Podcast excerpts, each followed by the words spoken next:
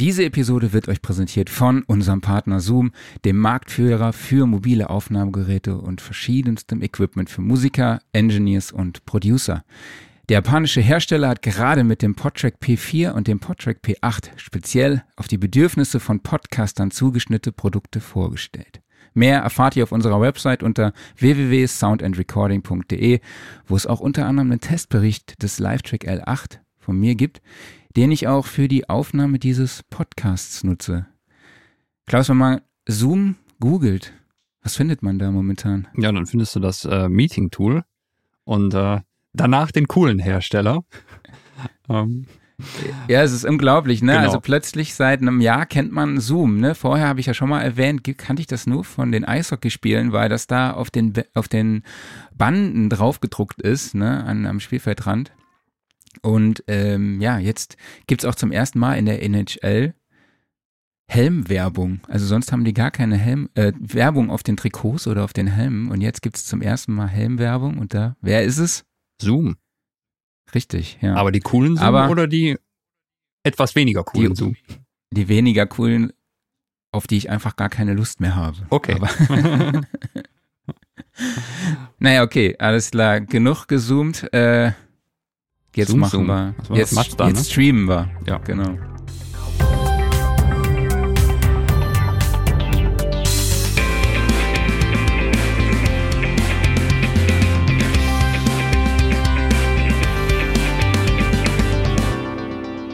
Ja, Sound and Recording Wochenrückblick Ausgabe 61. Hallo an alle HörerInnen da draußen. Hier zum Post-Frühstück und Pre-Mittagspausen-Livestream, würde ich mal sagen. Ne? Oder meinst du, man oh, hört uns eher beim Sport? Sind wir so der Sport-Podcast? Nee, oder? nee, nee. Also das kannst du gerne machen, aber dann bin ich raus. ja, auf jeden Fall schön, dass ihr alle wieder dabei seid. Ich spreche wie immer mit meinem Kollegen Klaus Beetz. Ich mit meinem Praktikanten Marc Bohn. Und heute zu Gast ist Producer und Engineer Philipp Schwer. Philipp, hallo und hallo. schön, dass du dabei bist. Ja, schön, dass ihr hier virtuell in meinem Studio seid. Ich habe nicht so viel Besuch irgendwie das letzte Jahr. Wunderbar, guten Morgen. Ja, es, äh, ich habe ja eben über Zoom so ein bisschen gelästert, aber es ist tatsächlich aktuell irgendwie ein Tool, um doch nochmal mit mehreren Leuten zusammenzukommen. Ne? Es ja. Ist, äh, auf jeden Fall. Also so ähm, soll es so nicht bleiben, aber es ist auf jeden Fall Gutes Methadon für Sozialkontakte auf jeden Fall. Absolut. Ja, was alle Hörer jetzt nicht sehen oder alle Hörerinnen, ähm, ist ein schickes Studio im Hintergrund. Aber da werden wir dann äh, auch später im Laufe des Gesprächs nochmal drauf zurückkommen. Ja, Sieht auf jeden Fall sehr, sehr schick aus und macht, macht Bock auf mehr. Richtig. Aber eine Frage muss ich direkt vorne wegstellen. Was ist das für ein Ich habe extra aufgeräumt. Ja. Hinter dir. naja, das ist ein wuscheliges Nashorn, auf dem man schaukeln kann. Ach, ein Nashorn. Okay, ich habe überlegt, ja, das ist vielleicht so eine ein Art Wombat Uhrzeit oder sowas. Ja, ja, es ist ein Urzeit-Nashorn, ein Urzeit-Schaukel-Nashorn. Äh, wir haben es im Affekt gekauft, weil das war das letzte seiner Art im äh, Schlussverkauf. Und eigentlich ist unser Baby noch zu klein, aber ich glaube, an Weihnachten äh, wird es ihm äh, geschenkt. Aber solange wohnt es jetzt bei mir im Studio und ich muss immer alle Leute davon abhalten, da drauf zu reiten, weil ich glaube, es ist nicht für Erwachsene ausgelegt. Aber der Reflex ist auf jeden Fall bei allen, sich da drauf zu setzen und loszureiten. Sehr cool. Ja, ja würde ich man sollte eh viel Spielzeug im Studio haben. Das Stimmt. ist immer gut für den Spirit. Ja, ja ich komme gerade nicht dran. Guter Tipp. ja, ähm, wir wollen ja heute mit dir über das Thema Musik mischen mit Referenztracks sprechen. Und wenn ihr da draußen Fragen habt, dann könnt ihr die natürlich auch diese Woche wieder in die Kommentare schreiben. Wir werden sie dann im Stream für euch beantworten. Und ihr könnt natürlich auch an alle, also alle die, die uns gerade hören, können auch ihre Fragen unter die Posts im Nachhinein stellen und wir werden sie dann für euch beantworten. Ähm, aber Philipp, ja, kommen wir mal zu dir als Musiker. Du hast mit sechs Jahren angefangen, Schlagzeug zu spielen, bist dann irgendwann übergegangen zum Klavier und hast dann, wie du sagst, einen lebensveränderten Moment mit einem Klavierlehrer erlebt. Erzähl doch mal, äh, was war da passiert und äh, was hat es damit auf sich? Ja, ich glaube, ähm, das war tatsächlich äh, ein wichtiger Moment für mich es war, also meine Eltern haben irgendwann gedacht, weil ich habe mir das alles so selber zusammengereimt, so und es ging auch ganz gut. Aber die haben halt gedacht, okay, der Junge, der muss jetzt mal ordentlich Noten lernen und das so anständig machen. Klar. haben mich irgendwie irgendwie über irgendwelche Empfehlungen haben sie äh, in Freiburg, wo ich herkomme, so einen relativ coolen Typ äh, gefunden, der auch Klavierunterricht gegeben hat. Aber der hat auch gemalt und ähm, ja, war, war ein äh, Bohem für Schwarzwälder Verhältnisse. Achim Vogel hieß der. Achim okay. Vogel, Liebe für immer. Und bei dem war ich dann äh, so die erste Stunde und habe ein bisschen was vorgespielt. Und er hat sich gedacht, oh Gott, dir jetzt Noten beizubringen, ne, ist Perlen vor die Säule. Komm mal mit. Hier in der Ecke steht ein Atari und das ist ein Archive-Sampler und das ist ein Keyboard. Und jetzt schau mal, was man damit machen kann. Und dann hat er ein Beat gebaut und mein Kopf ist explodiert. Das war. Okay. Oh Gott, ich muss sofort so ein Teil haben. Ich muss das sofort den ganzen Tag machen. Und ähm, ja, seither mache ich das auch den ganzen Tag tatsächlich. also irgendwann hat sich der Atari dann in Mac umgewandelt und äh, mein AKS 2000 in, keine Ahnung, alte äh, Oldschool Keyboards und sowas. Aber ja, das, das war mein äh, Schlüsselerlebnis, dass also wie Recording geht. Und also auch dann, ne, zwei Wochen später hatte ich so einen Teil und ja. habe hab Tapes gemacht, ne, meine, also quasi das, was ich für meine Soloplatten gehalten habe. und habe aber auch meine ganzen Regio-Bands dann immer aufgenommen, ne, also mit so Setups wie Atari mit einer Fostex 16-Spur per SMPDE synchronisiert, so richtig abenteuerlich. Und ja, aber seither habe ich auch diese Zwangsneurose, dass ich ein Produzent bin tatsächlich. Also ich habe das mit, mit zwölf schon genauso gedacht wie heute. Okay. und auch immer behauptet. Und irgendwann haben mir die Leute das, glaube ich, geglaubt dann. Was und vielleicht bin ich auch ein bisschen besser geworden, ein bisschen.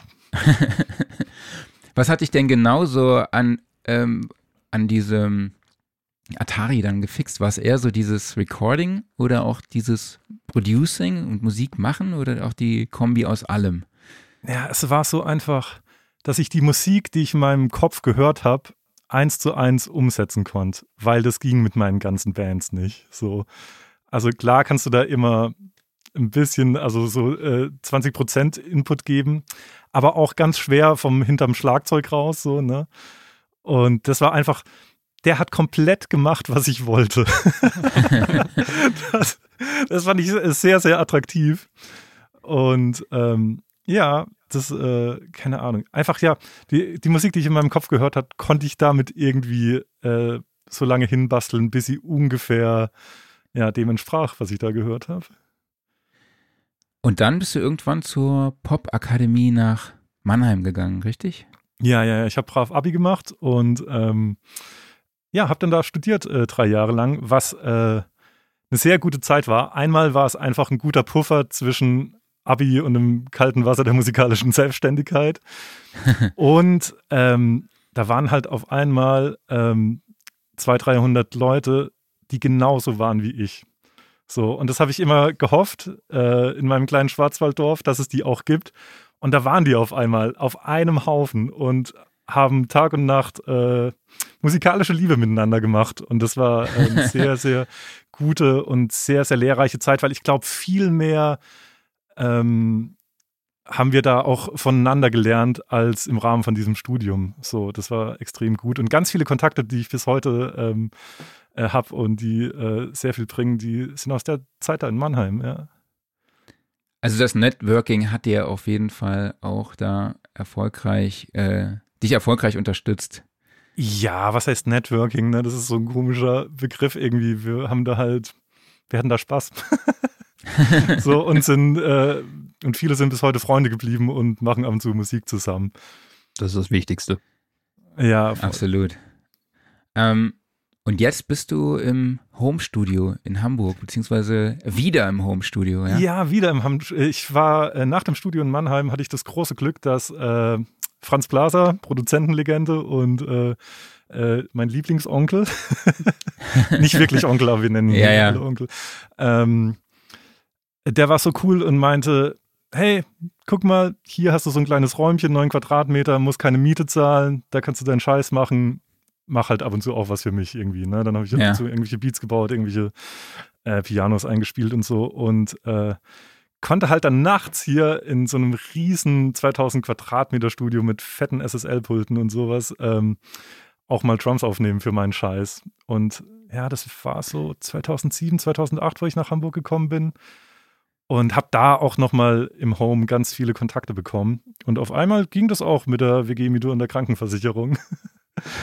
und ja, da habe ich dann auch so ein paar Sachen gemacht, die, glaube ich, ein paar Le mehr Leute als bisher gut fanden. Und ja, so ist es dann passiert, dass ich, äh, ja, so, ich glaube, ab 2010, 2011 so wirklich nur noch, ähm, naja, richtige Musik für richtige Künstler machen konnte und damit Geld verdient habe. So.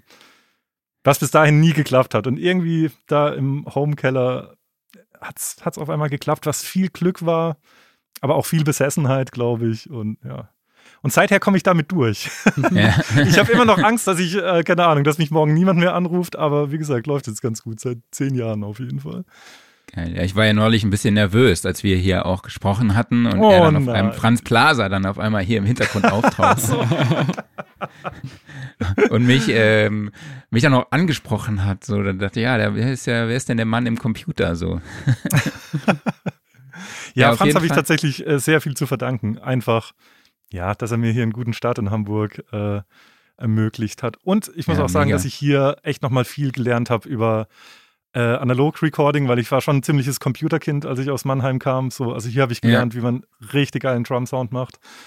Und ähm, habe auch viel gelernt, wie man mit Menschen umgeht, weil Menschen sind keine Computer. Die machen nicht immer alles, was du willst und was du in deinem Kopf hörst. Und ja, das musste ich auch ein bisschen lernen. Und ja, da, da, da hat mich Franz auch oft an die Hand genommen und äh, mir, ja, wichtige Lektionen gelehrt. Vielleicht könnte man da nochmal eine Sonderepisode draus machen. Oh, das super. Oh, ja. ja, das ist, wird vor allem eine sehr lustige Anekdoten-Episode.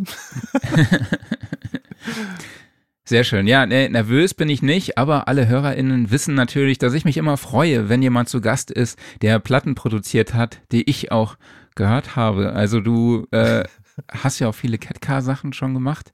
Ja. Ähm, deine, ja, ich glaube, die Aktuell ist wahrscheinlich so die Geschichte mit Finn Kliman, die du machst, die wahrscheinlich ganz gut geht. Du warst am Album Pop beteiligt. Ich weiß gar nicht, hast du die Nö, komplett? an beiden. Also ich habe, äh, Finn und ich haben beide Alben zusammen gemacht. Okay. So immer dienstags. Wir haben uns immer dienstags getroffen und Musik gemacht. Hammer. Und da sind jetzt zwei Alben bei rausgekommen mittlerweile, die ähm, ich glaube, das ist auch das erste Mal, dass was so richtig erfolgreich ist und dass ich was auch richtig gut finde. Ja. Bisher habe ich diese Kombination nie geschafft in meiner Diskografie.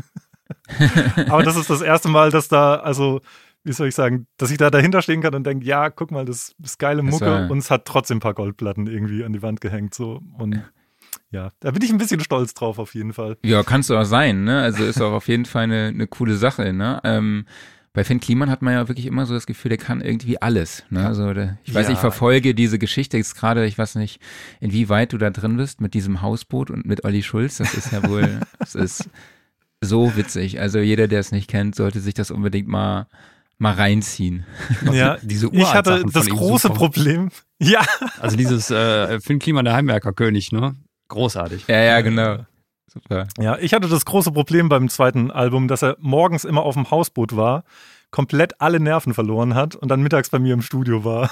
Und erstmal wieder zwei Stunden da hinten auf der Therapie-Couch äh, liegen musste und äh, dann konnten wir Musik machen. Aber ja, es war anstrengend so oft. Ist auch so ein Phänomen, ne? Die Studio-Couch ist immer so die Therapie-Couch, ne? Ja, die ist auch das Wichtigste. Also, ich glaube, eine gute Kaffeemaschine, eine hm. sehr, sehr gemütliche Couch, romantisches Licht und dann kannst du anfangen, Computer aufzubauen. So. ähm, aber erzähl mal da eine, sprechen wir mal über deine Tätigkeiten. Ähm, wie sah zum Beispiel jetzt die Produktion von Finn Kliman aus? Hat, waren da schon fertige Songs und du hast die dann äh, einfach nur recorded und gemischt oder warst du auch im Producing-Prozess mit involviert?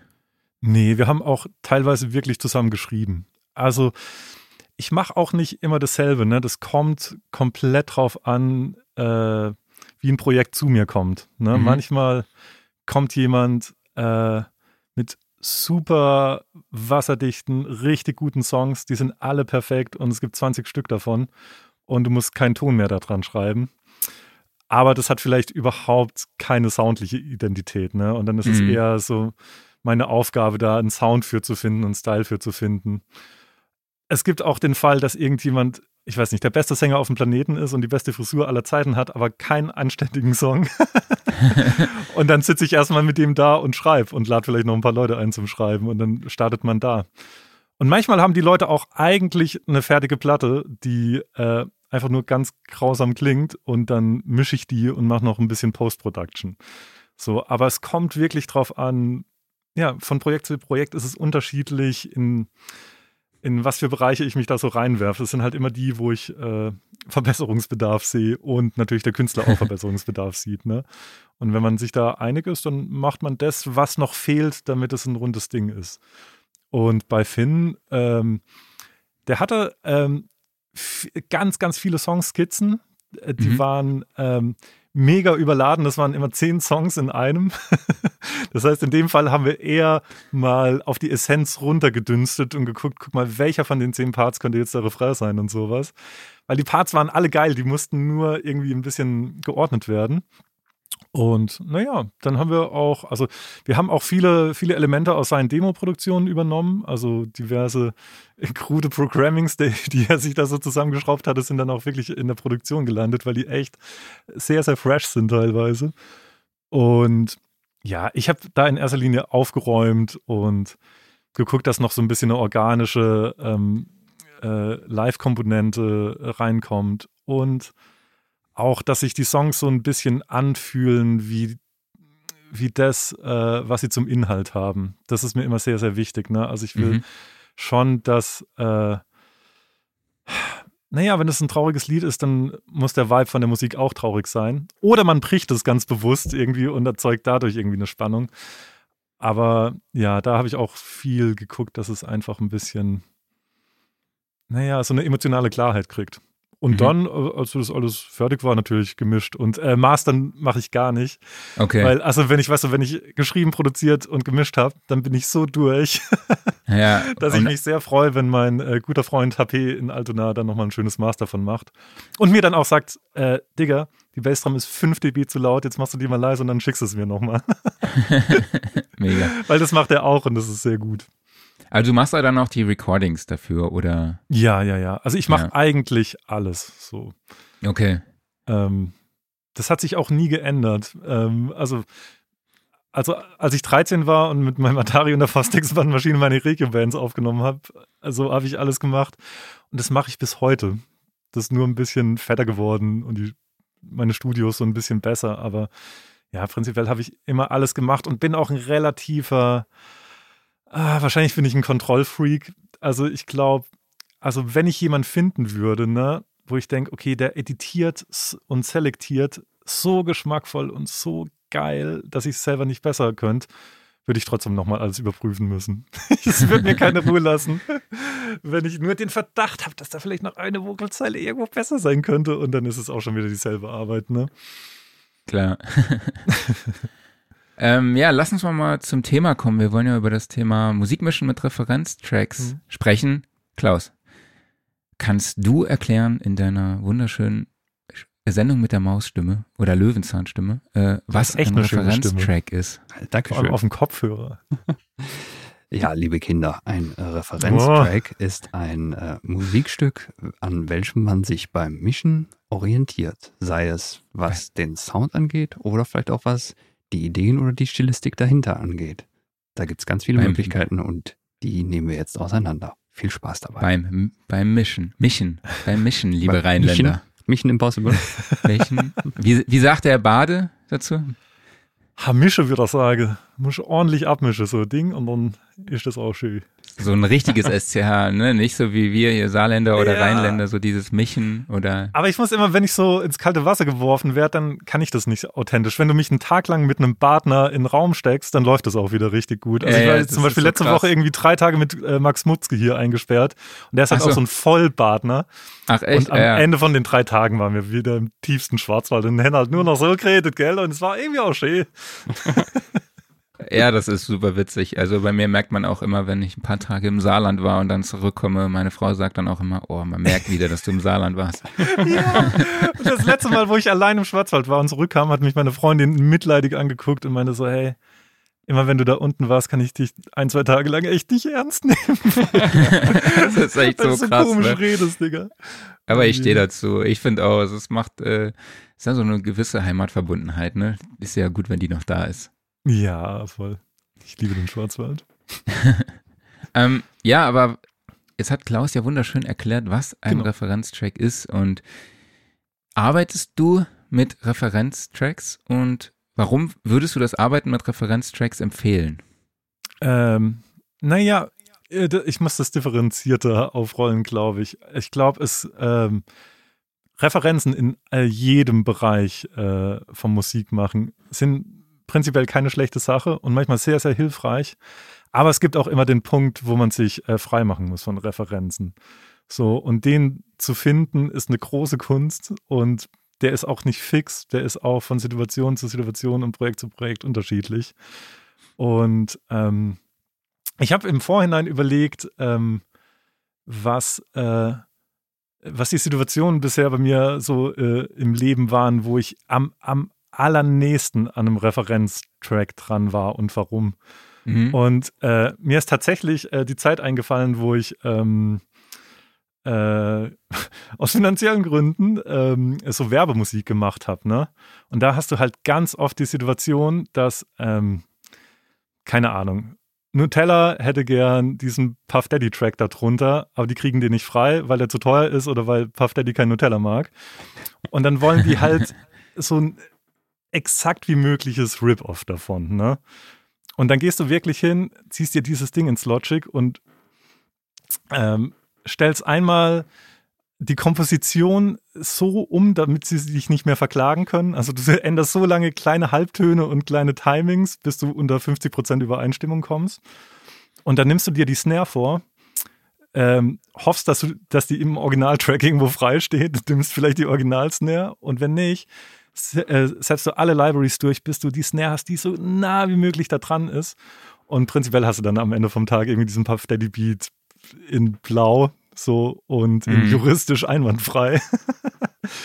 ähm, aber das ist natürlich, äh, wie soll ich sagen, das ist nicht wirklich Musik machen. Ne? Das ist eigentlich das Äquivalent von äh, in der Top 40 Band spielen, nur produktionstechnisch. Ja, du beschreibst gerade das Vorgehen unserer beiden Autoren, Henning Verlage und Christoph Assmann, bei der Tutorial-Reihe Deconstructed. Ne? Also das ist auch ja. ziemlich krass, mit welchen Samples und Softwareinstrumenten die da die Sounds einfach so nachbasteln. Und klar, dann nutzen die natürlich halt den Referenztrack und äh, bauen die Sounds eins zu eins nach aus den vorhandenen Libraries. Ne? Voll, ich habe auch mal so, weißt du, so Playbacks für ähm, Castingshows gebaut und so. Ne? Okay. Ja. Wenn es da keine speziellen Versionen gibt, irgendwie, dann musst du halt auch so nah wie möglich am Original sein. Und dann analysierst du halt wirklich jedes Detail und versuchst es so gut wie möglich zu reproduzieren. Ähm, und ich meine, das ist ja auch, wie gesagt, das ist der Job ne, in solchen Fällen. Mhm. Aber ich glaube, in dem Moment, wo man äh, eigene Musik macht oder die eigene Musik von anderen Leuten, äh, darf man auf gar keinen Fall so close an Referenzen dranhängen. Also weder soundlich noch produktionsästhetisch noch vom Writing her so. Mhm. Ähm, da muss man sich dann ein bisschen freier machen, glaube ich. Also ich glaube, die nächste die, äh, die nächste Welt, wo äh, Referenztracks auch sehr hilfreich sein können. Manchmal ist wirklich Mischen, so merke ich. Und man hat ja so ein Gefühl, in welchem, in welchem Dunstkreis, beziehungsweise was so die Konkurrenz ist von dem Track, ne, den ich da gerade mache. Ne? Wenn ich jetzt so ein ähm, Trap-Hip-Hop-Track habe, ne? der möglichst ordentlich ähm, viele Streams in der Modus Mio Playlist haben soll, ne, dann weiß ich ja theoretisch, wer meine Konkurrenz äh, ist und wer da so um mich rum sich tummelt in der Playlist. Mhm. Und dann ist es natürlich auch ein bisschen die Aufgabe, also einmal so laut zu sein wie die, ne, dass der nicht irgendwie, keine Ahnung, auf einmal 10 dB leiser ist als die Konkurrenz dass ich ungefähr vom Frequenzgang äh, so baller wie die, ne? Also, weil da sind im Moment extrem viele Höhen zum Beispiel drin, irgendwie, was dir auch eine gewisse Lautheit gibt. Da geht sehr viel um Lautheit.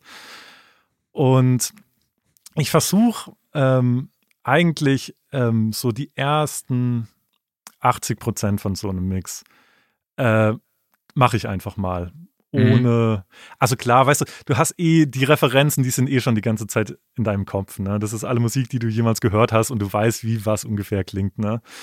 Ähm, und aber dann so auf den letzten äh, 20 Prozent, wo ich dann auch schon einen Limiter auf der Summe drauf habe, um zu sehen, okay, wie weit kann man sowas limiten, um wie laut zu werden und sowas.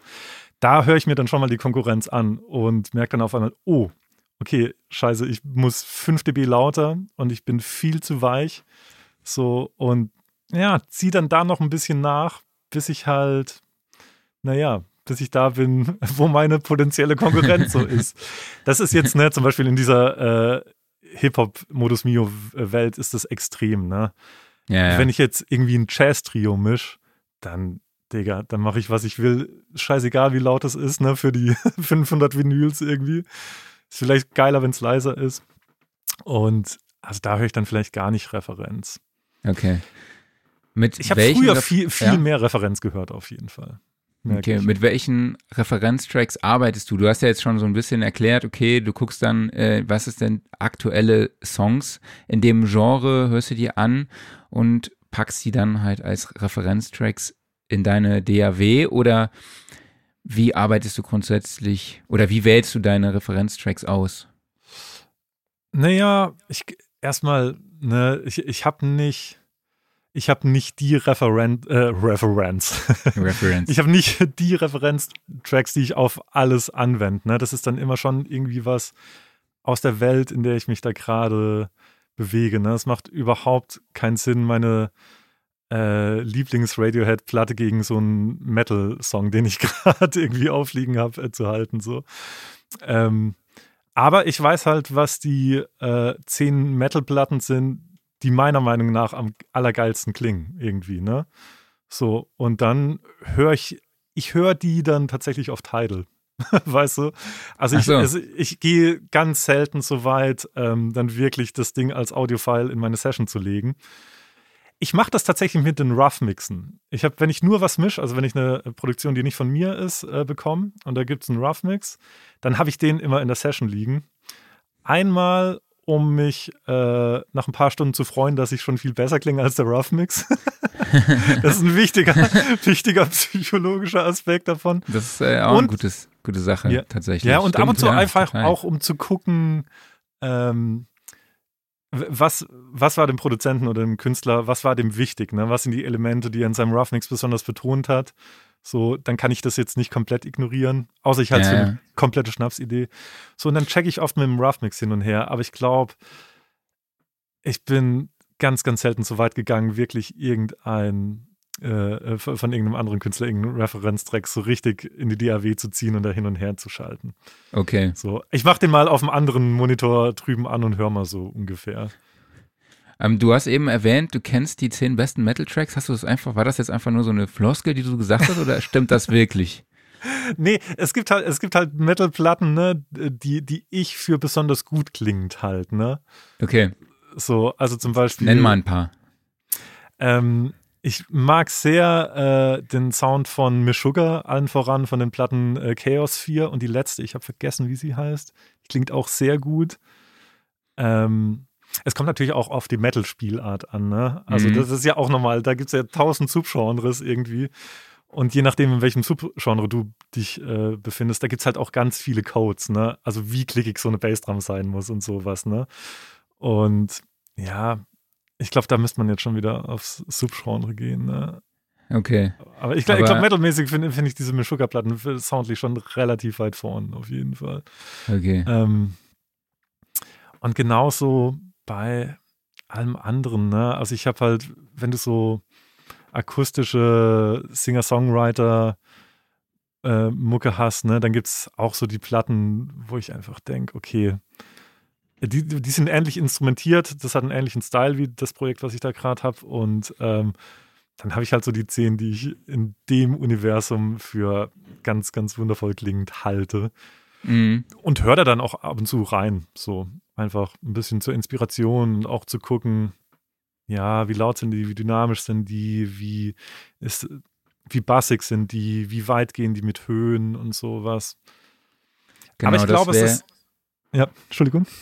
Nee, das wäre jetzt auch meine Anschlussfrage gewesen. Ähm, worauf du bei Referenztracks hörst? Ich meine, jetzt haben wir ja schon über diese, diesen klangästhetischen Aspekt gesprochen, ne? so mit Sound der Snare, Sound der Gitarren vielleicht, ne? Aber welche produktionstechnischen Aspekte kann man denn bei so einem Referenztracks auch betrachten, so wie du es jetzt schon erwähnt hast, Bass und ähm, vielleicht auch die Stereobreite, ja, und worauf, was würdest du den HörerInnen empfehlen, worauf sie achten müssen oder können? Ja, ich glaube, man muss ähm, prinzipiell so eine Idee haben, wo man hin will. Ne? Auch so zum Beispiel das mit der Stereobreite. Ne? Es gibt Musik, das, wo es total wichtig ist, dass es möglichst breit und groß und tief und brillant mhm. ist. Aber es gibt auch Musik, wo das eigentlich mono äh, und äh, dirty und am besten nochmal auf Kassette überspielt, äh, auch am geilsten ist. Ne? Das hängt extrem davon ab, ob du jetzt einen High-End-Pop-Track hast oder so ein Garagenpunk-Ding. Ne? Und auch wieder da würde ich mir halt einfach Referenzen suchen, wo ich weiß, okay, das sind Referenzen, weißt du, aus der Welt, wo die Musik, mit der ich da gerade zu tun habe, herkommt und deren Dunstkreis, die so stattfinden soll, will, müsste. Und ähm, ich glaube, es ist extrem gefährlich, zu detaillierte ähm, ähm, äh, Schlüsse aus Referenztracks zu ziehen. Zum Beispiel, ähm, wenn ich so einen Hip-Hop-Beat habe, ne, äh, und ich habe, keine Ahnung, so zehn ähnliche Hip-Hop-Beats, wo ich denke, die ballern ordentlich, und dann höre ich mir zum Beispiel ähm, an, in welchem Lautstärkeverhältnis die Hi-Hat äh, und die Snare sind. Ne? Wie laut ist die Hi-Hat im Vergleich zur Snare? Ähm, das kann ich analysieren und das kann ich dann auch bei meinem Track so machen. Aber das heißt nicht, dass das funktionieren muss in meinem Track, weil ich habe es halt immer noch mit einem anderen Stück Musik zu tun. Und vielleicht mhm.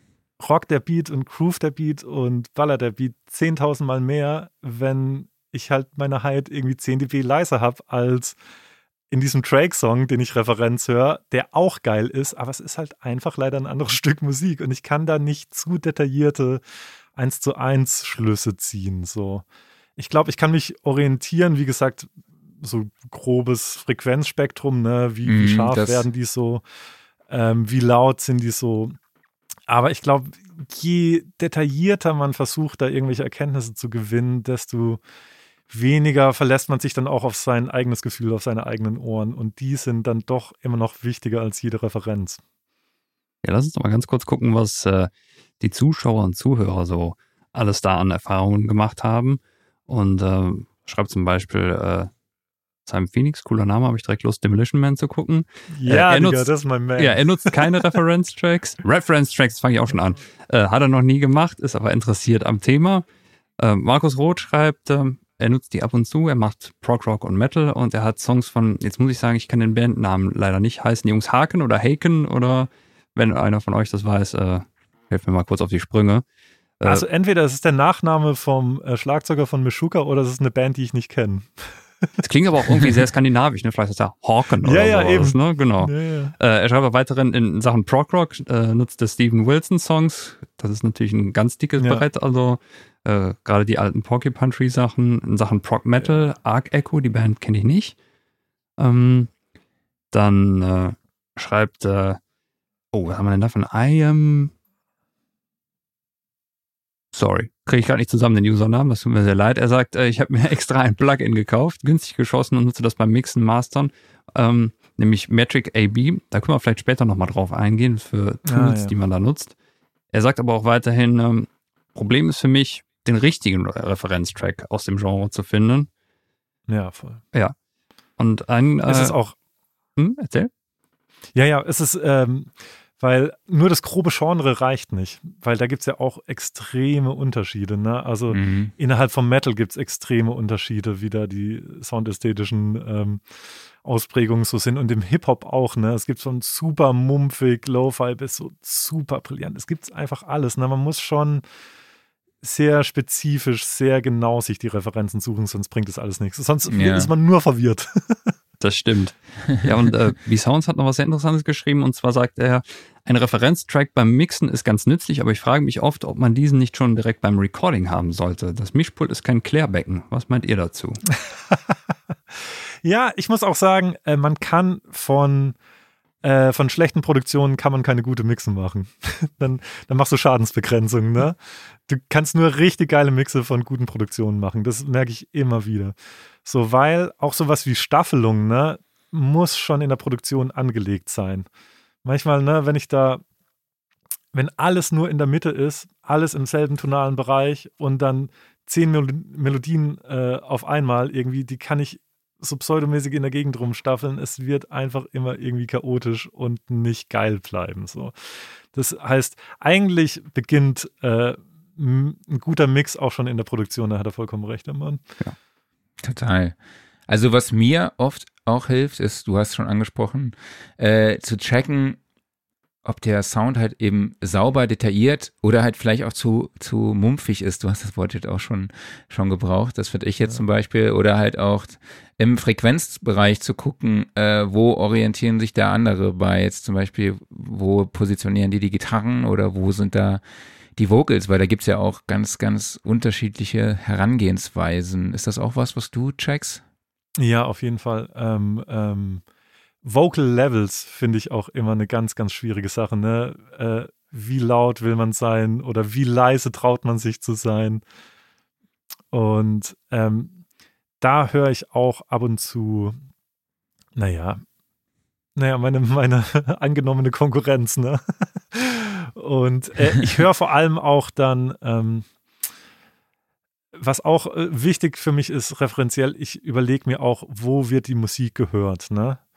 Also, mhm. weil das ist wirklich ein Unterschied, wenn ich denke, okay, das pumpen halt 13-Jährige mit ihrem iPhone, ne, aus den iPhone-Speakern raus. Oder das hören halt audiophile 50-Jährige auf Vinyl. So. Ja. Und dementsprechend höre ich dann auch so ein bisschen da, wo ich denke, dass es äh, abgespielt wird. Ne? Also ich mache das nicht standardmäßig, aber manchmal höre ich dann auch mal schnell über einen Laptop, weil ich weiß, okay, das wird halt, das werden sich die Leute auf Insta und YouTube reinziehen. Und auf einmal ist mal, weißt du, was man bei meiner High-End-Abhöre echt ein schnuckliges Vocal-Level ist, ist dann auf dem Laptop solide 10 dB zu laut. So, ne? Und dann gehe ich da einfach ein bisschen zurück. Dann sind sie vielleicht jetzt hier bei mir ne, im schicken Studio so ein, mm, könnten 3 dB lauter sein. Aber auf dem Laptop sind die immer noch viel zu laut und dann versuche ich da einen Kompromiss zu finden. Also da äh, versuche ich auch schon ja manchmal ein bisschen äh, die, die Abhörreferenz äh, zu haben. ähm, du hast ja schon angesprochen, dass man bei der Tiefenstaffelung natürlich auch noch schon beim Recording eben achten muss, aber ist das auch ein Thema, worauf du dann auch bei Referenztracks achtest und vielleicht auch Stereobreite oder die Verteilung der einzelnen Instrumente im Panorama? Ja, ähm, ist aber auch, ähm, ja, es läuft immer auf dieselbe Antwort raus. Es ist halt wieder extrem trackabhängig. Also, und, also ich persönlich äh, reiz Stereo sehr gerne aus und mache auch mhm. gern ab und zu radikale Sachen mit Stereo. Also, die meisten Künstler schieben da dann wieder einen Riegel davor, aber bei mir wäre auch mal das Schlagzeug so Beatles-mäßig komplett rechts. Ja, so, weißt komplett. so einfach, ich wenn ich denke, ja, ist voll geil. Stereo wird viel zu wenig genutzt irgendwie. ähm, und äh, ja, keine Ahnung. Manchmal, ich glaube, man, ich, ich glaub, man muss immer den Track äh, anhören, mit dem man es zu tun hat und dann merken, ah, irgendwie ist der zu flach.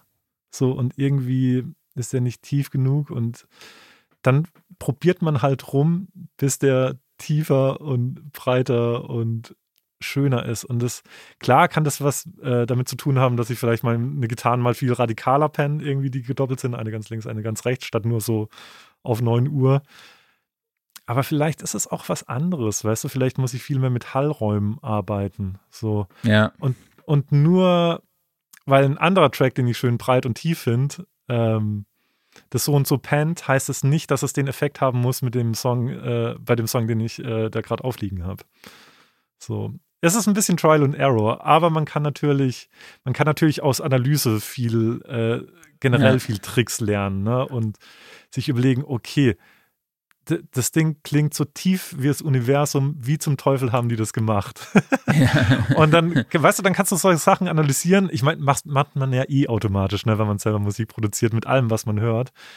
Und dann versucht man das auch mal bei dem Track, mit dem man es da zu tun hat aber muss dann auch so viel zuhören, um zu merken, nee, funktioniert überhaupt nicht bei dem Ding. Lass mal das nächste versuchen.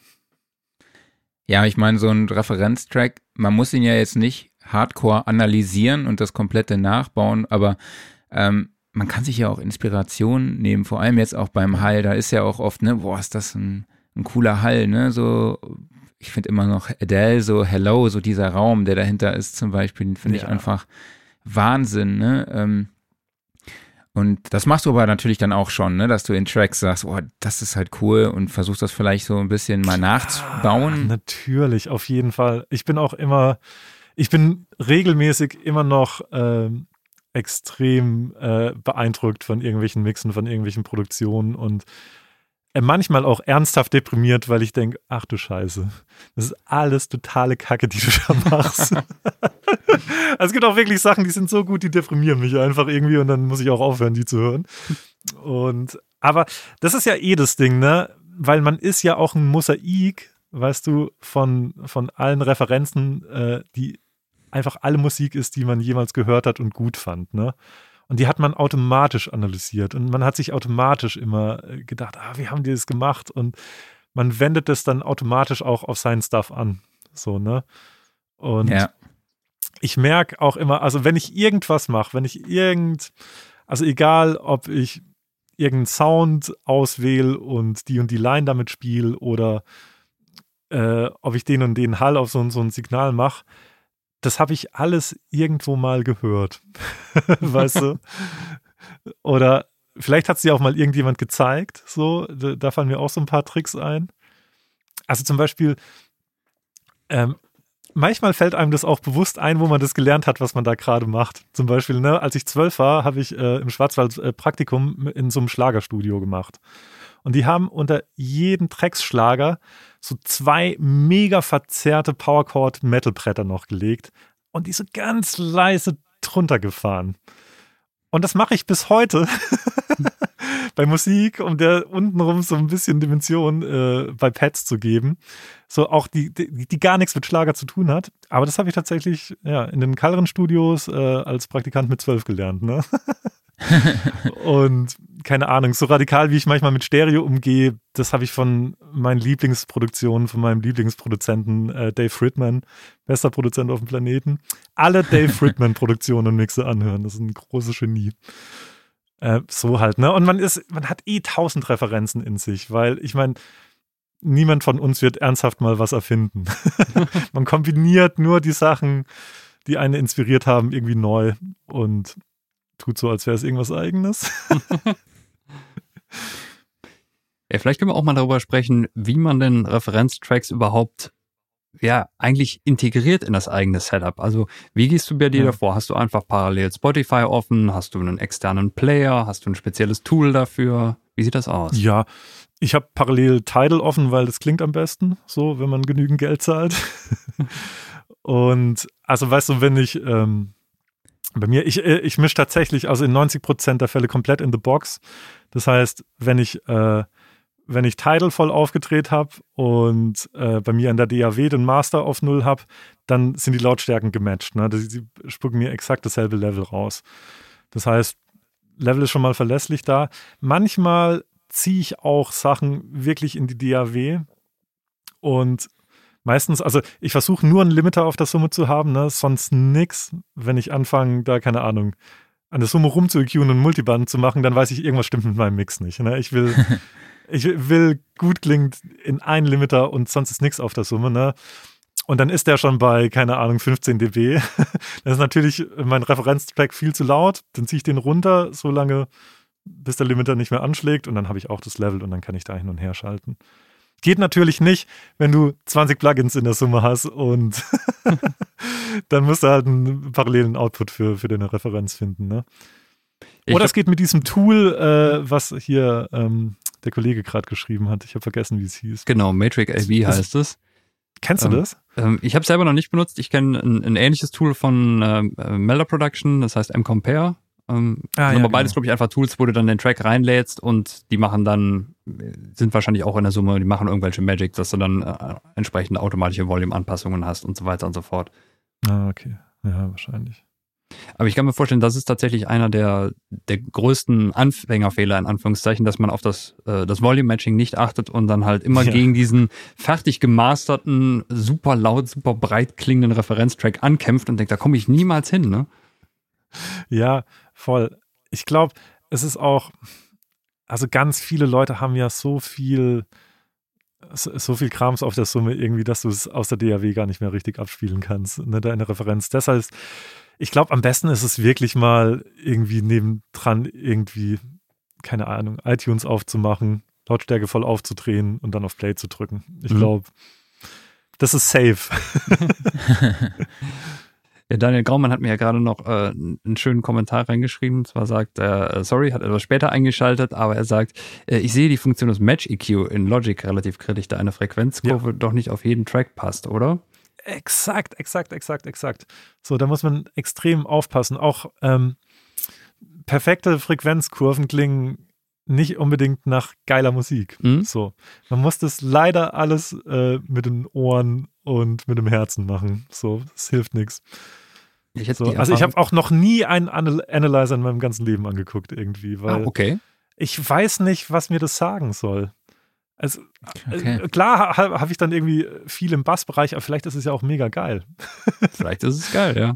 Äh, vielleicht ja, ich fand ist das interessant, geil. als ähm, ich weiß nicht, ob das war mit der 7er Version, als Ozone ankam und diesen diesen Mastering Assistant drin hatte und dann direkt mal ein mhm. paar Vorschläge macht mit irgendwie EQ-Kurve muss so und so sein bei deinem Track und sowas und ich fand alle immer furchtbar grundsätzlich. Ja, dann Neutron oder sowas, ne? Ja, bei Neutron ja. geht es ja auch darum, dass halt Sachen aneinander angeglichen werden. Ne? Ja, ja. Hm? Was ja, teilweise ist super ist und teilweise nicht. Ja, ja, ja. Ja, teilweise auch nicht. Also man muss wirklich gucken, nämlich wirklich so, äh, also wie soll ich sagen, technisch gesehen, zu viel von irgendwas kann voll geil sein. und auch, ähm, es gibt ganz viele ähm, Mixe, die wären so als SAE-Hausaufgabe, ne, eine 4 minus, aber ähm, als Musik sind die genau richtig so. Mhm. Zum Beispiel äh, eine Hip-Hop-Platte, die ich bis heute liebe wie nichts äh, wie nix anderes, ist die erste Wu-Tang Clan-Platte, ne? Und die klingt, also SA, mit so SAE-Standards, Entschuldigung, kein SAE, das, ich liebe die SAE, aber klingt die echt scheiße. Also weißt du, die, die, das ist mumpfig, das ist unaufgeräumt, das sind Sachen zu laut, alles poppt irgendwie, es klingt wie von ein paar total zugetrönten Typen auf dem Kassettenrekorder aufgenommen. Aber genau deshalb ist es geil. Weil ich sehe die Typen da im Keller vollkommen zugetrönt mit ihrem Kassettenrekorder und glaube deswegen auch, dass da im Hintergrund wirklich Leute erschossen werden. So. Hätte das Ding so ein Katy, äh, so ein Katy Perry-Mix, ne? wäre das bei weitem nicht so subversiv, so gefährlich, so aufregend, so geil. weißt du? Und das ist so nach naja, wie so, nach so High-End-Standards ist es eigentlich ein schlechter Mix, aber er ist perfekt dafür. Er ist richtig gut dafür. Und ich weiß nicht, schickst du sowas durch einen Analyzer, irgendwie dann sagt er, äh, keine Ahnung, was ist hier los? Aber keine Ahnung, den Film, den ich habe bei, äh, beim Hören, der sagt mir, wow, was für ein Abenteuer. Ja. Ähm, gucken wir nochmal kurz in die User-Kommentare rein. Frage hier noch, äh, was haltet ihr von Isotope Tonal Balance? Habe ich noch nie benutzt. Nimm noch den, nenn noch den Namen nochmal bitte. Ja, ich, ich versuche mich jetzt mal dran. Also, wir haben hier I am Lametastic. Hilf mir mal aus. Vielleicht kannst du noch mal einen Kommentar schreiben. Lame-tastic? Genau, vielleicht kann er das in Lautbuchstaben, Ey, das in Lautschrift hinschreiben. Ja, wahrscheinlich stehe ich eh wieder letzte Depp da, aber macht nichts. Wir nennen ihn Tastic. Äh, ich kenne das leider tatsächlich nicht. Ähm, was macht es? Schreib mal. Wir können uns jetzt leider kein, kein YouTube-Video angucken, ne? Marc, du hast es bestimmt Ich werde das auschecken benutzt, und. Ähm, nee, ich, ich bin da tatsächlich vertraut damit, mit den ah, Produkten okay. von Isotope, aber Tonal Balance habe ich mir tatsächlich jetzt noch nicht genau angeschaut, bin ich ganz ehrlich, ja. Müsste ah, ich jetzt. Guck mal, hier kommt die Erklärung. I am lame-tastic. Alles ja, klar. Okay. Jetzt habe ich es. Danke dir für die Erklärung. So, ähm, sehr interessante Frage von Alice. Wie bekommst du es hin, trotz Referenztrack deinen eigenen Stil im Mix zu machen? Wichtige Frage, ne? Mhm. Ja, ja, voll. Naja, indem man seinen eigenen Mix macht und nicht zu sehr auf einen Referenztrack hört. Ich glaube, ähm, also es gibt auch ganz viele Situationen, da habe ich keine Referenzen. Da gucke ich dann nur zum Schluss einmal, wie laut ich bin und wie laut meine Konkurrenz so ist. Und es ist wirklich der, das einzige Mal, dass ich irgendwas anderes höre. Und ansonsten versuche ich das einfach erstmal einfach ganz alleine so geil zu machen, wie ich es hinkriege. So. Ähm, und das geht natürlich immer besser, je mehr Erfahrung man hat, je mehr Mixe man gemacht hat. Und auch äh, ganz wichtig, je äh, besser man seine, seine Abhöre und seinen Raum kennt. So, ne? Zum Beispiel, ich habe jetzt gerade ähm, äh, neue Speaker nach zehn Jahren irgendwie. und man muss so Speaker auch mal lernen erst, ne? Also im Moment höre ich extrem viel einfach Musik da drauf, ne? Und höre aber auch bei Mischen viel mehr Referenz, einfach um mich zu orientieren äh, wie die Dinger klingen. Also ich habe die, weil die mich direkt angesprochen haben und alle Musik, die ich liebe, darauf geil klang so. Ähm, aber trotzdem, ich, ich muss die noch lernen und äh, dafür sind Referenztracks auch total gut. Und es ist auch krass, was Räume machen. Ne? Als ich zum Beispiel ähm, hier in dieses Studio eingezogen bin, meine Midfield abhöre, ich habe die nicht mehr wiedererkannt. Und ich habe ein halbes Jahr lang daran rumgedreht und dann noch ein Subwoofer und hier und da und die ist nie wieder zurückgekommen. Ich habe die nie wieder gefühlt und jetzt ist sie weg. Okay. das ist krass, was Räume machen, ne? Und, aber je sicherer du in deinem Raum mit deiner Abhörsituation äh, und auch so ein bisschen mit dir selbst bist, ich glaube, umso weniger brauchst du Referenzen dann auch wirklich. So, ähm, genau, Marc, du hattest gerade nochmal die Erklärung eingeblendet hier, was denn der äh, äh, Isotope Tonal Balance ist. Ich habe mal versucht, parallel hier auf der, mich auf der Isotope-Seite zurechtzufinden, aber die ist ja mittlerweile irgendwie etwas verschachtelt. Ähm, also ein Spektrum-Analyzer. Ich kann mich jetzt dunkel an irgendein Bild erinnern, wo es, mhm. glaube ich, darum ging, einfach äh, nicht wie der typische Analyzer, so, sondern irgendwie einfach wie so ein, so ein gewisses Verhältnis von äh, Frequenzbereichen in einem Track. Ähm, kann ja. auch sein, dass ich mich da vertue. Also da einem einfach mal so, so ein grobes nee, Bild einfach gibt. Ne? Genau, da hast du recht. Ich habe einen Link Sachen. gefunden, mhm. den packe ich euch auch gerade mal in die Kommentare zu Isotope. Dann könnt ihr auch alle mal parallel nachschauen oder halt auch die, gut, die HörerInnen, die wissen, glaube ich, wie man Google bedient. Ah ja, guck mal hier, da, da ist. Ja. Kommt auch direkt der Link an, dann gucke ich mir das auch gleich nochmal genau an, was das eigentlich ist. Denn das Ding ist anscheinend wirklich an mir vorbeigegangen.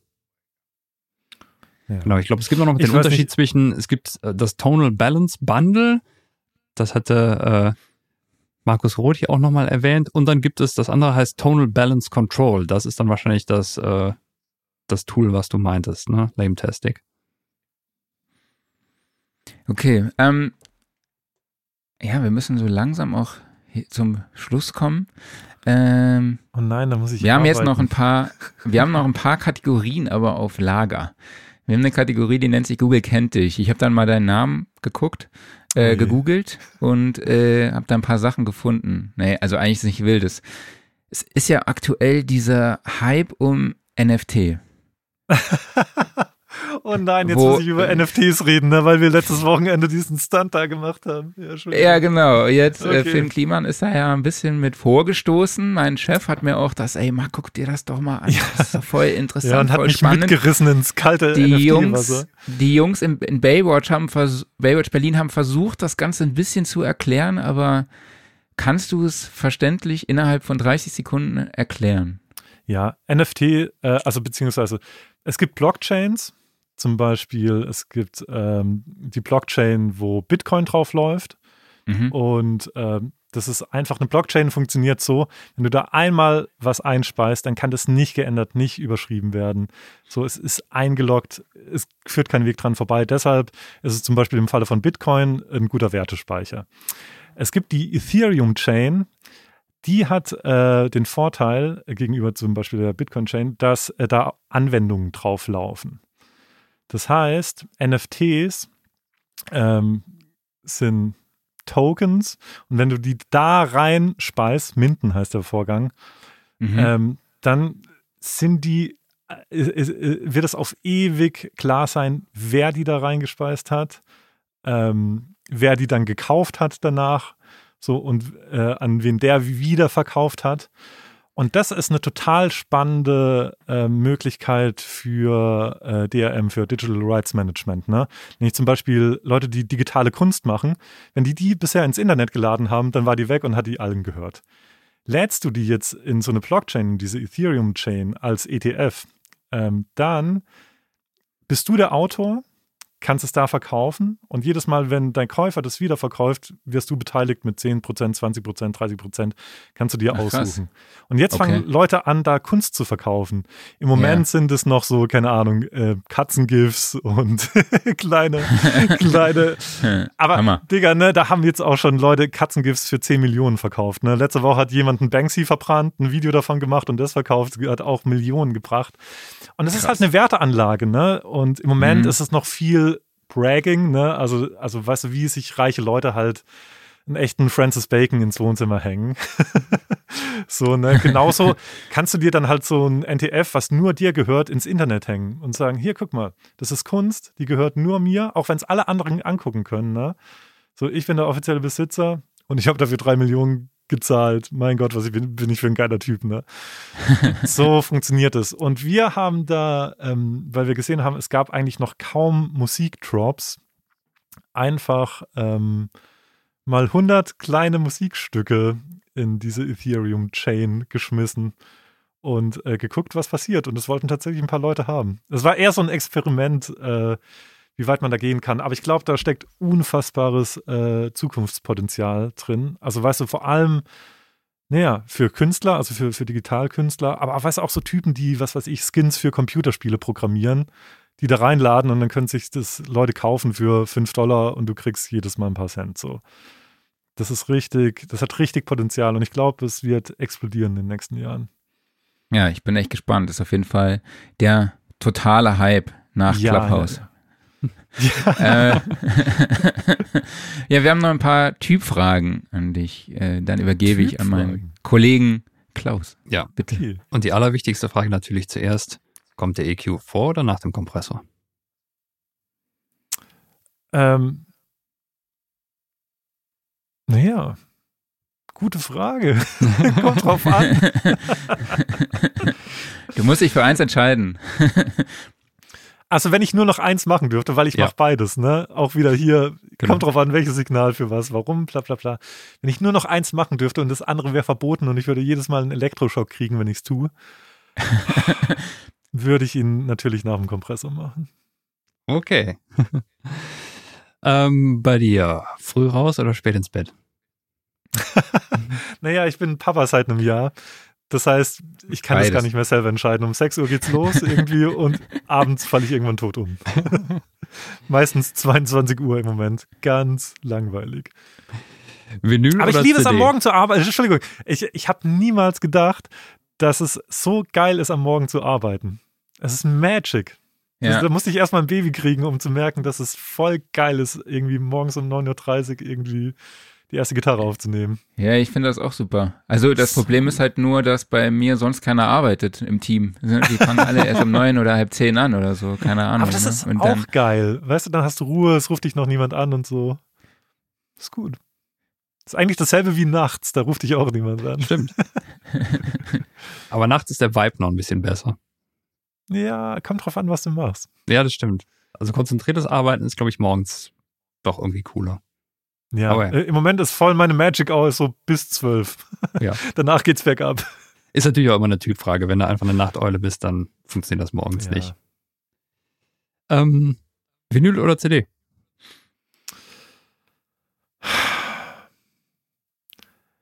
Also, äh, also eigentlich CD, weil ich finde, CD klingt besser. Ich weiß, ich weiß, was der Reiz an diesem Vinyl-Sound ist, aber ich weiß nicht. Prinzipiell würde ich es lieber auf CD hören, weil dann höre ich es eher so, wie es gemeint ist.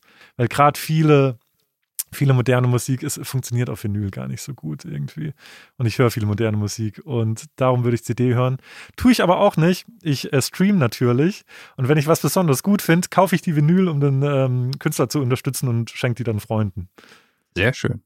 Das heißt, es gibt eine Spende und ein Geschenk irgendwie. Sehr gut. ähm, U47 oder U87?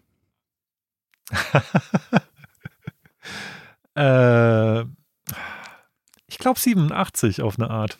Ist, ja, ist auch die unromantische Antwort, aber ich glaube, wenn ich eins auf die Insel mitnehmen müsste, würde ich einen 87er mitnehmen. Ist flexibler.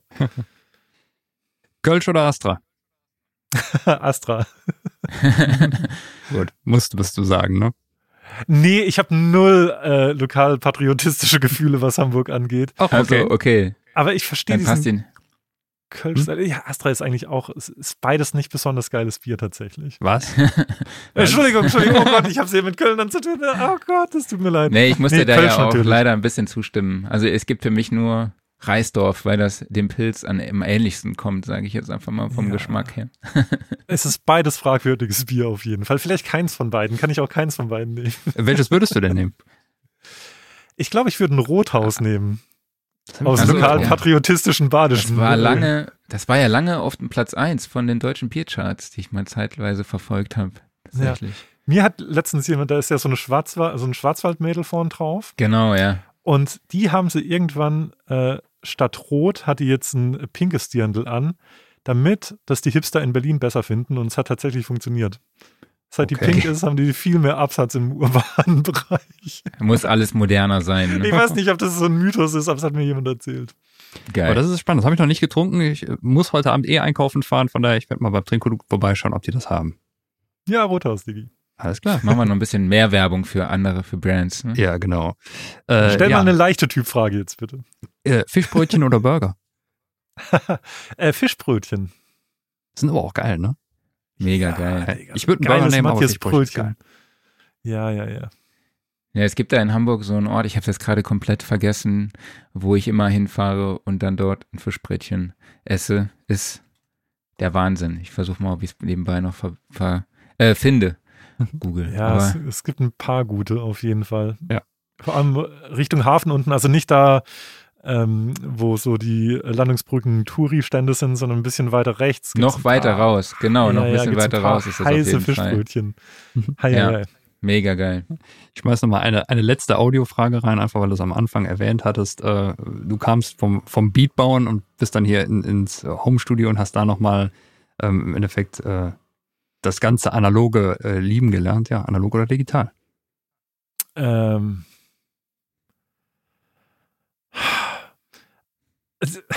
Also bei mir ist es die Kombi von beidem, ne? Also ich versuche Darfst mega, aber eins. Ja, dann ist digital die Zukunft. Wir können uns alle nicht klar. dagegen wehren. Also ja. auf der Insel, klar, digital, Digga. Wenn ich da mit einer Bandmaschine rumsitze, oh Gott. Völlig okay. Danke dir. Ähm, ich habe noch einen Halbsatz den, ich beginne einen Satz und du musst ihn beenden. Wenn ich mir aussuchen könnte, mit welchem Musiker ich gerne mal im Studio arbeiten würde, wäre das? Boah. Oh, jetzt muss ich ja. Aber die müssen noch leben, ne? das ist egal. Du kannst auch sagen, mit dem hättest du gerne mal zusammengearbeitet. Das geht auch. Nee, pass auf, ich nehme Lebenden. Ich glaube tatsächlich ähm, äh, Brian Eno. Ich würde gern einen Filmscore zusammen mit Brian Eno äh, machen, einfach um seiner unendlichen Weisheit ausgesetzt zu sein den ganzen Tag. Ja, ich glaube, das ist eine sehr gute Wahl. Ja. okay. Dann, ah, ähm, sympathisch. genau, Markus Roth, Markus Roth schreibt äh, einfach äh, 5 Euro sympathisch, in die der Philipp. Das wollte ich zum Schluss noch mal kurz einblenden. Äh, Philipp, vielen lieben Dank, dass du heute hier bei uns zu Gast im Podcast warst. Ich fand, es war ein sehr nettes und vor allem sehr, sehr spannendes Gespräch. Ich glaube, der Vibe von äh, dir in deiner Produktion, deiner Arbeitsweise ist rübergekommen. Ähm, man hat definitiv gemerkt, wo du, worauf der Fokus liegt bei dir. Ähm, danke für deine Zeit, auf jeden Fall. Ja, nicht dafür, nicht dafür. Es war schön mit euch. Dankeschön. Und äh, genau, alle, die Philipp gerne nochmal sehen würden, die können bei der digitalen Studio Szene vorbeischauen, die am 29. und 30. April stattfindet. Denn Philipp, du wirst da auch ein Webinar geben zum Thema. Ein Webinar heißt es, ne? Ja, ein Workshop. Ne, ich nenne es eigentlich lieber Workshop, aber ähm, Webinar ist vielleicht ein bisschen eindeutiger. ja, kommt alle vorbei, digital. Ich, freue freu genau. mich über Besuch. Wie gesagt, das ist einsam hier im Lockdown. ja, cool. Ja, vielen lieben Dank nochmal, Philipp. Und äh, ich hoffe, wir sehen uns dann bald wieder auch vielleicht mal in 3D und live in Farbe. Ja, Mann. Ja, lass machen. Das wäre super. Und immer hier auf den Kaffee vorbeikommen, wenn ihr in Hamburg seid. Gerne. Ich habe cool. sehr guten Dann mach's gut, ne? Super. Vielen, vielen Dank. Mach's gut. Bis dann. Ciao. Ciao. Guck mal hier, hier kommen die Inspirationen schon rein. Hier, Tenderklang sagt, gibt es auf der Studioszene auch Fischbrötchen? Also, sobald die nächste. Fischbrötchen gibt's bestimmt. Ja, sobald die nächste echte Studioszene wieder ist, dann machen wir da Fischbrötchen, oder? Und Burger. Wir üben das jetzt mit dem SCH, komm. Wir üben das jetzt mit dem SCH. Fisch. Komm. Fischbrötchen. Fischbrötchen. Brötchen. Fischbrötchen. Und außerdem war ja hier eine große Diskussion noch über Biere. Und äh, ja, das war geil. Ich fand das so witzig, auf jeden Fall. Ja, wir können Daniel, ja mal so einen Bier-Podcast machen. Genau, Daniel Graumann sagte, Kölsch ist Bier. Ja, Daniel, wir hatten einen sehr schönen Podcast zusammen, den muss ich leider gleich bei Spotify löschen. Es tut mir furchtbar leid, aber. äh, ja, aber wir sagen das ja auch eigentlich nur aus Lokalpatriotismus, dass Kölsch ultra cool ist. Ne? Also, ich mag Kölsch wirklich ähm, gerne. Und ich komme noch ja, nicht mal aus Köln. Auch. Es ist halt süffig einfach, Eben. ne? Also äh, Reisdorf, ich finde Reisdorf auch wirklich super. Auf jeden Fall, ohne Witz. Ähm, Genau. Ich will noch einmal ganz kurz hier auf die Studioszene zurückkommen am 29. und 30. April in digitaler Form. Wir haben nämlich auch Ken Lewis dabei, der unter anderem Ken, äh, Bruno Mars und Kanye West produziert und gemischt hat. Dann Tonmeisterin Bettina Bertok ist wieder dabei, Jill Zimmermann, Moses Schneider, Philipp, wie schon erwähnt, und natürlich auch die beiden Autoren Henning Verlage und Christoph Assmann. Unser Deconstructed Team darf natürlich nicht fehlen. Tickets dazu gibt es unter studioszene.de slash Tickets, kosten 49 Euro. Damit könnt ihr aber auch wirklich an beiden Tagen, an allen Workshops, an allen Panels und Diskussionsrunden teilnehmen. Und ähm, jetzt habe ich noch einen ganz besonderen Satz für euch. Passt auf. Damit hast du, der eine, also der uns gerade als einziger zuhört, die Möglichkeit, alle Workshops und Diskussionsrunden zu besuchen, um dort den Profis gezielt die Fragen zu stellen, die dir beantworten, wie du die Qualität deiner Produktion auf das nächste Level hebst. Bam. Wo hast du denn das gerade abgelesen? Das habe ich, äh, steht in meiner Pressemeldung, die ich gestern geschrieben habe. Ist, ich bin, äh, ist da, catcht dich das nicht? Doch, ja. Ja, ne? Ja. Äh, aber alle kriegen auf jeden Fall noch einen 10-Euro-Gutschein vom Music Store dazu und ein äh, digitales Abo von Sound and Recording, mit dem er eben die nächsten drei digitalen Ausgaben, äh, genau, die drei digitalen Ausgaben in digitaler Form bekommt. Richtig. Das ist noch geiler. Richtig geil, ne? Ja, das heißt also, ähm, man kann nicht nur zwei Tage wunderbare Workshops besuchen, sondern man kriegt auch noch was geschenkt. Zwei Sachen. Genau, und alle Podcast-HörerInnen und Stream-ZuschauerInnen können Tickets gewinnen. Das heißt, ihr müsst einfach uns einen Nachweis darüber schicken, dass ihr äh, uns folgt, entweder auf Spotify, Apple Podcasts oder auch YouTube, per Mail an redaktion.soundandrecording.de und äh, unter allen Einsendungen verlosen wir zehn Tickets zur digitalen Studioszene. Der Einsendeschluss endet am 22. April. Sehr cool. Und äh, wo wir gerade schon bei der Studioszene sind, wir wagen es. Wir planen eine Studioszene, eine Live-Veranstaltung, so richtig, wo man sich so in Live und 3D tre treff treffen kann, äh, ohne Bildaussetzer, ohne Tonaussetzer, äh, nämlich am 9. und 10. September im Rosengarten in Mannheim. Also streicht euch den Termin schon mal wirklich richtig dick und fett in eurem Kalender an. Wir freuen uns einfach darauf, äh, euch persönlich nochmal zu sehen und zu treffen, man, sich wirklich auszutauschen. Ich vereinsame hier, man merkt es vielleicht an meiner Art und Weise, wie ich hier rede. Ich war, äh, es nervt mich einfach nur noch. So, Punkt. Ja. Das war jetzt zu.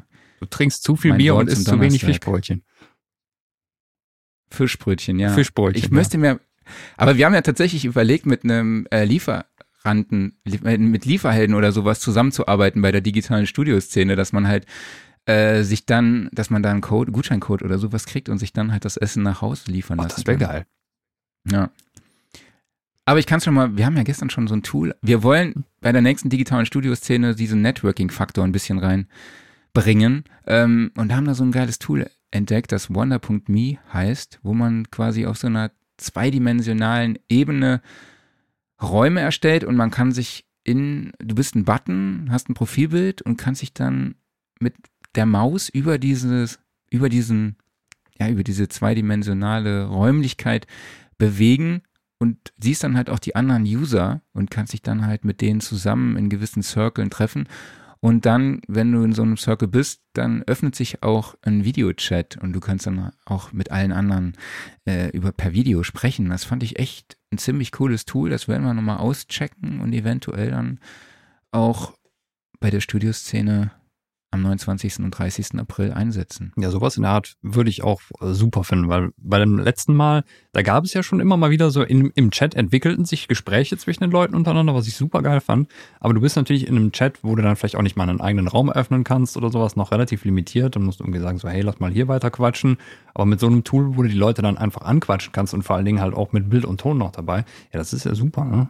Einfach mal dann halt hingehen und sagen, wenn du offen bist, ich, ich gebe mich, geb mich frei, dass Leute mich ansprechen können und dann einfach, ja, ja hey, warum denn nicht, ne? Ja, total. Ähm, ja, ich würde sagen, machen wir mit den richtigen News weiter. Moment, Moment, Moment, Moment. Herzlich willkommen zu Klaus Beats Steinberg Eck. Ja, es ist mal wieder soweit. Ähm, es gibt was Neues aus dem Hause Steinberg, was sehr überraschend ankam, nämlich Wavelab Cast. Und Wavelab Cast ist ähm, eine spezielle Version von Wavelab, die speziell für Podcasts gemacht ist. Oder Podcasts speziell. und auch so ein bisschen, sagen wir mal, äh, Videovertonung. Und ähm, eigentlich, wenn man es mit dem normalen Wavelab vergleicht, dann wird man sich da sehr, sehr schnell zurechtfinden, weil die Oberfläche ist ziemlich identisch. Sind natürlich äh, viele Funktionen aus dem großen Wavelab rausgenommen. Das ist halt sehr gestreamlined, einfach auf die Podcast-Produktion.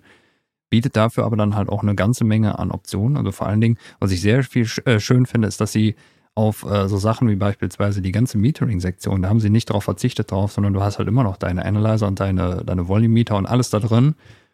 Und ähm, sie haben auch ein paar kleine Sachen noch hinzugefügt und das hat mich so ein bisschen erinnert an, ähm, äh, an Audition und zwar gibt es eine Art von Track Inspector, wo man so gewisse Grundarbeitsschritte wie ähm, Denoising, Dehumming, ein leichtes EQing und so weiter und so fort, Kompression, die kann man damit so äh, One-Knob-Tools einfach reindrehen. Und das ist natürlich für Leute, die einmal jetzt vielleicht nicht so erfahren sind in dem Bereich oder für Leute, die auch einfach nur schnell arbeiten müssen, total super, dass du einfach nur sagst, ja, hier den Track mal kurz hier ein bisschen reindrehen, da ein bisschen reindrehen, fertig. Und wer weiter will, der kann natürlich immer noch Plugins verwenden. Und äh, deshalb, äh, ich finde das eigentlich ein, ein, sehr, sehr cooles Tool, was jetzt halt gerade in der jetzigen Zeit, wo im Podcasts immer mehr durchstarten, äh, eigentlich äh, super ist und es ist auch preislich attraktiv. Also mit 69,99 ist man da, denke ich, in einem sehr guten Rahmen. Es gibt außerdem eine Upgrade-Möglichkeit von der Wavelab LE-Version. Also falls die zum Beispiel mal bei irgendeiner Hardware dabei lag, dann kann man da sehr, sehr kostengünstig upgraden, nämlich nur für äh, 19,99 Euro. Und ich glaube, es gibt auch noch gerade einen Einführungsrabatt. Also, wer da in dem Bereich unterwegs ist, sollte sich das mal dringend angucken. Ich glaube 19, was das kostet? 19 Euro, ne? Ähm, 69,99 Euro. Genau. Mhm. Das Upgrade kostet 19,99 Euro, ja. Und du kannst auch Video-Editing machen, richtig? Richtig, genau. Also du kannst hingehen und ähm, dann, ähm, du schneidest natürlich den Ton, aber ähm, da muss ich sagen, das weiß ich jetzt gerade gar nicht auswendig, ob du nachher im Video auch nochmal einen Schnitt setzen kannst, aber du kannst auf jeden Fall dann halt aus Wavelab natürlich dann das fertige Video wieder rausrendern. Also es unterstützt auf jeden Fall Videospuren und äh, ja. Also hier kommt gerade die Frage, äh, ihr könnt, wenn ihr am Gewinnspiel teilnehmen wollt, einfach den Betreff digitale Studioszene 2021 verwenden und dann an die E-Mail-Adresse redaktion at soundandrecording.de äh, schicken. Vielen Dank nochmal an Marian für den Hinweis.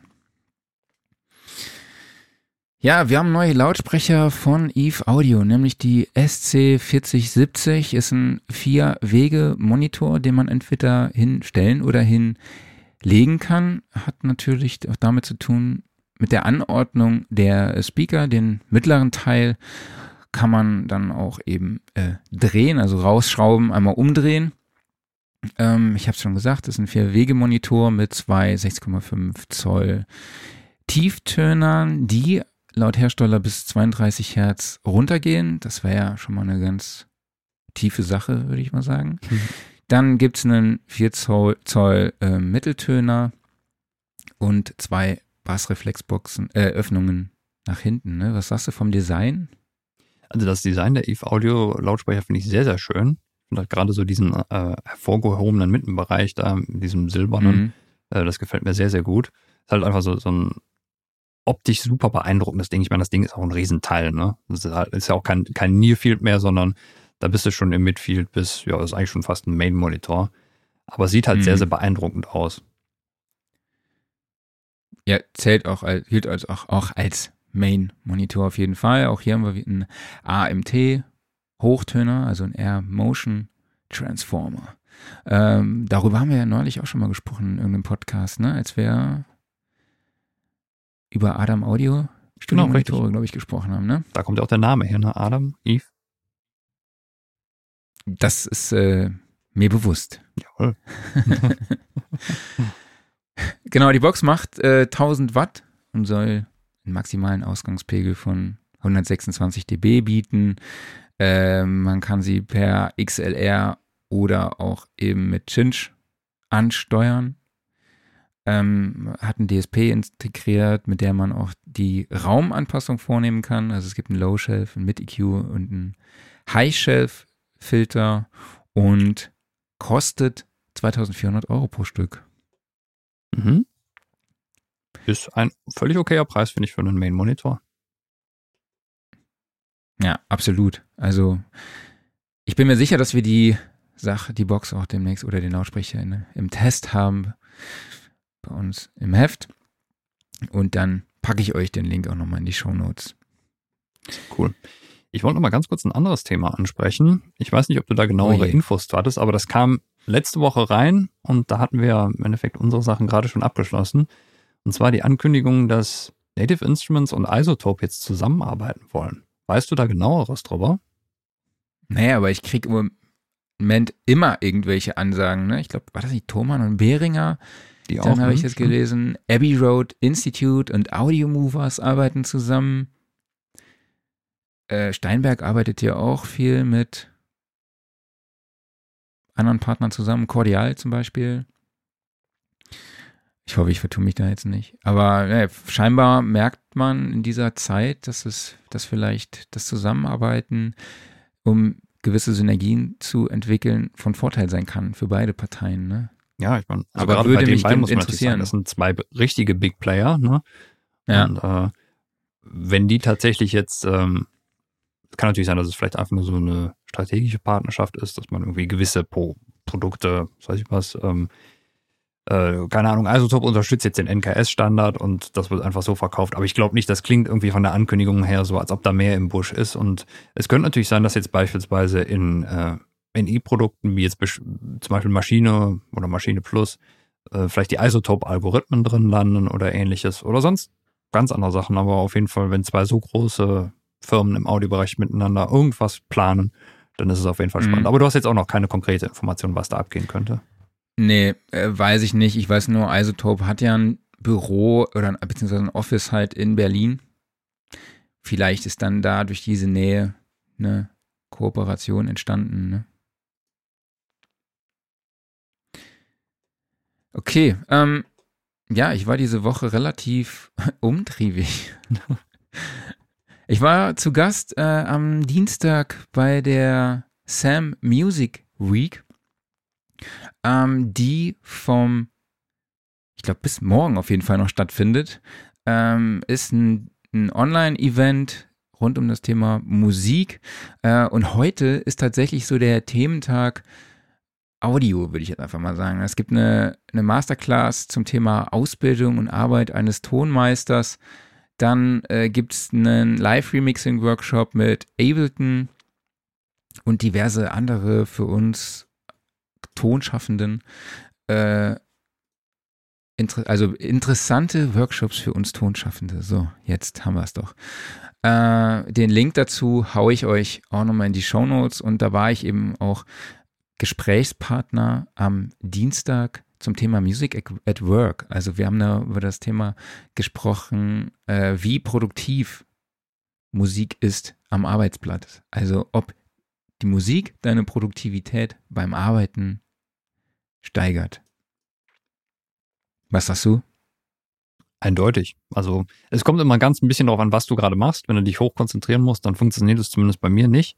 Aber generell einfach, um so eine gute Laune-Vibe bei der Arbeit aufrechtzuerhalten, finde ich das total wichtig.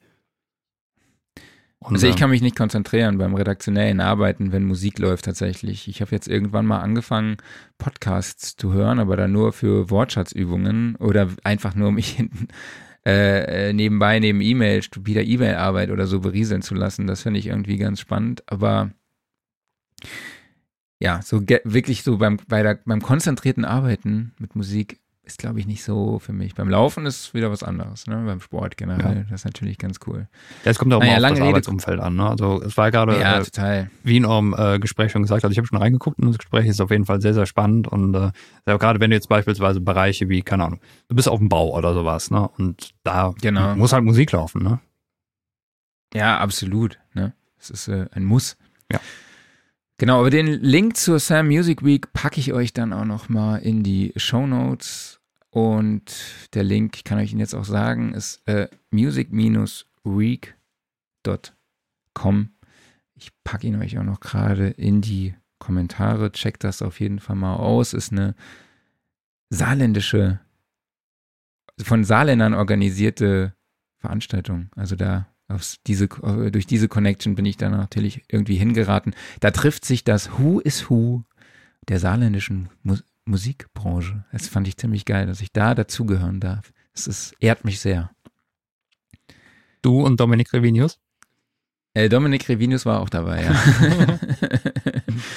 und noch äh, andere bekannte Gesichter. Also aus ehemaligen Bandszene-Tagen, sage ich jetzt einfach mal. Ist auf jeden Fall, wie so, wie so eine Art Klassentreffen war das. Genau, nämlich äh, der Moderator war nämlich äh, Sven Wawra, der den Podcast hat Arbeit im Wandel und dort war ich nämlich dann auch wieder zu Gast und habe über die Höhen und Tiefen der Studioszeneplanung 2020 gesprochen.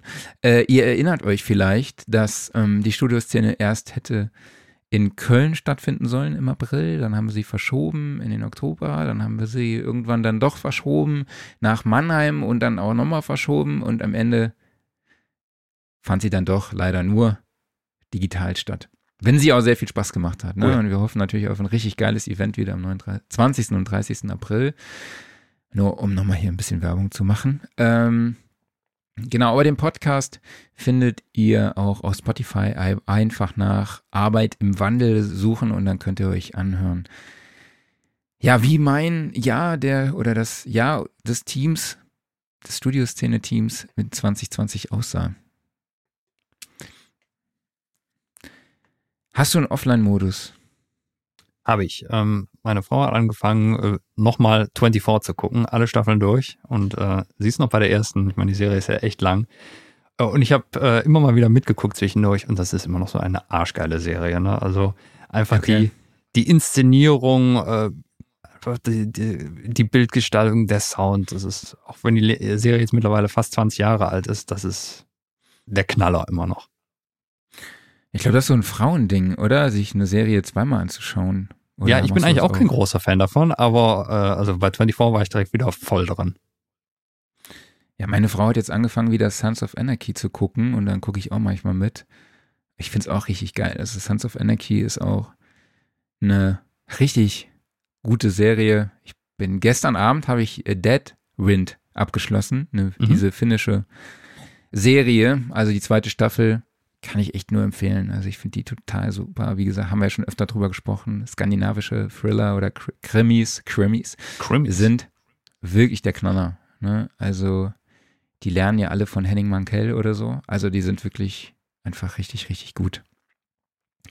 Äh, genau, und dann dazu empfehle ich einfach äh, Snyders of Hanover. Kennst du die? Nee, was ist das? Diese gebackenen Brezeln. Doch, wohl, ja klar. Die mit, mit, diesem, mit ähm, Honey Mustard and ja, Onions.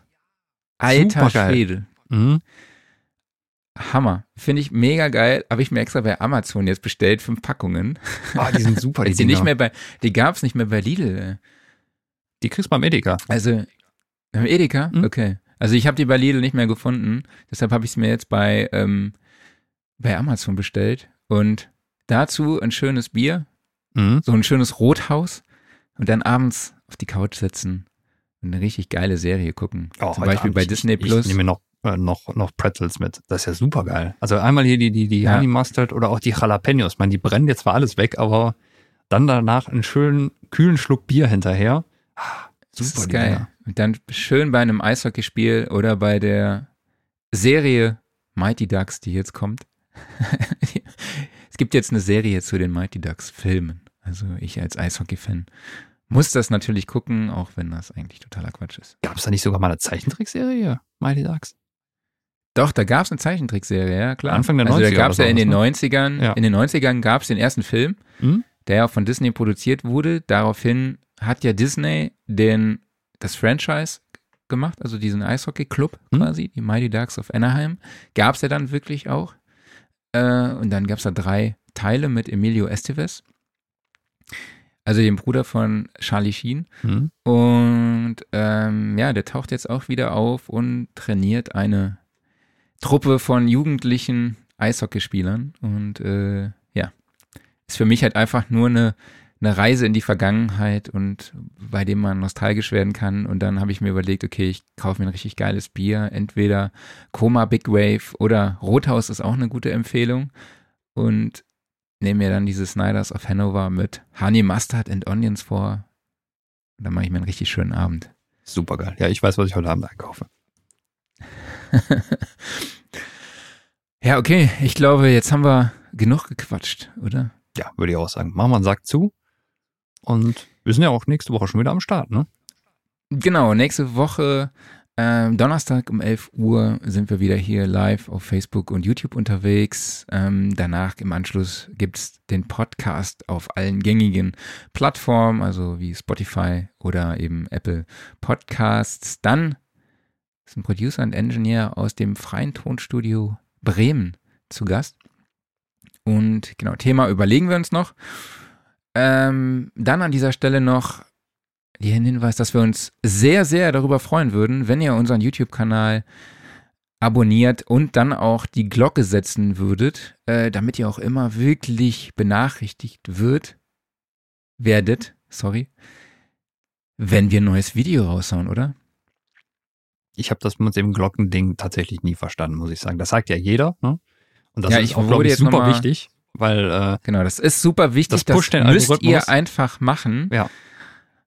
Da wird man auch ein besserer Mensch durch, habe ich gehört, wenn man das macht. Äh, genau, da werden die Mixing-Skills direkt wieder um 10% angehoben, wenn mhm. man das Glöckchen setzt. Genauso wie wenn man den Sound Recording Podcast auf allen Plattformen abonniert. Also nicht nur auf Spotify, sondern auch auf dieser, auf Apple Podcasts, äh, auf Spotify, äh, auf Soundcloud sind wir, glaube ich, nicht mehr. Aber genau, überall, auf jeder. Und dann sind eure Mixing-Skills direkt besser. Ja, und wenn man uns dann auch auf Twitch noch folgt, die du nämlich immer wieder vergisst, dann, äh, zeigt, äh, dann steigt auch der Gaming-Skill nochmal um 10%. Ja, und die Recording-Skills. Ja. Vor allem bei Twitch, da steigen dann Recording und auch die Mastering-Skills, oder? Wahnsinn. Wahnsinn. Genau. Das sind alles so Isotope-Algorithmen, die da mit drin sind, ne? Ja. Ich blende nochmal ganz kurz alle Banner an, ein, damit ich auch mein Gewissen beruhigt habe, so, damit auch im Bild steht, wo ihr uns überall folgen sollt. Und ich würde sagen, äh, machen wir zu. Machen wir zu, genau.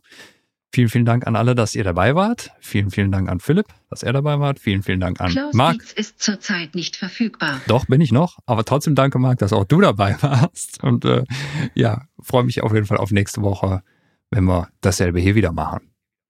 Genau. Vielen lieben Dank an euch alle fürs Zuhören und Zuschauen. Vielen Dank an Philipp. Macht's gut, bleibt gesund und bis nächste Woche. Tschüss. Ciao.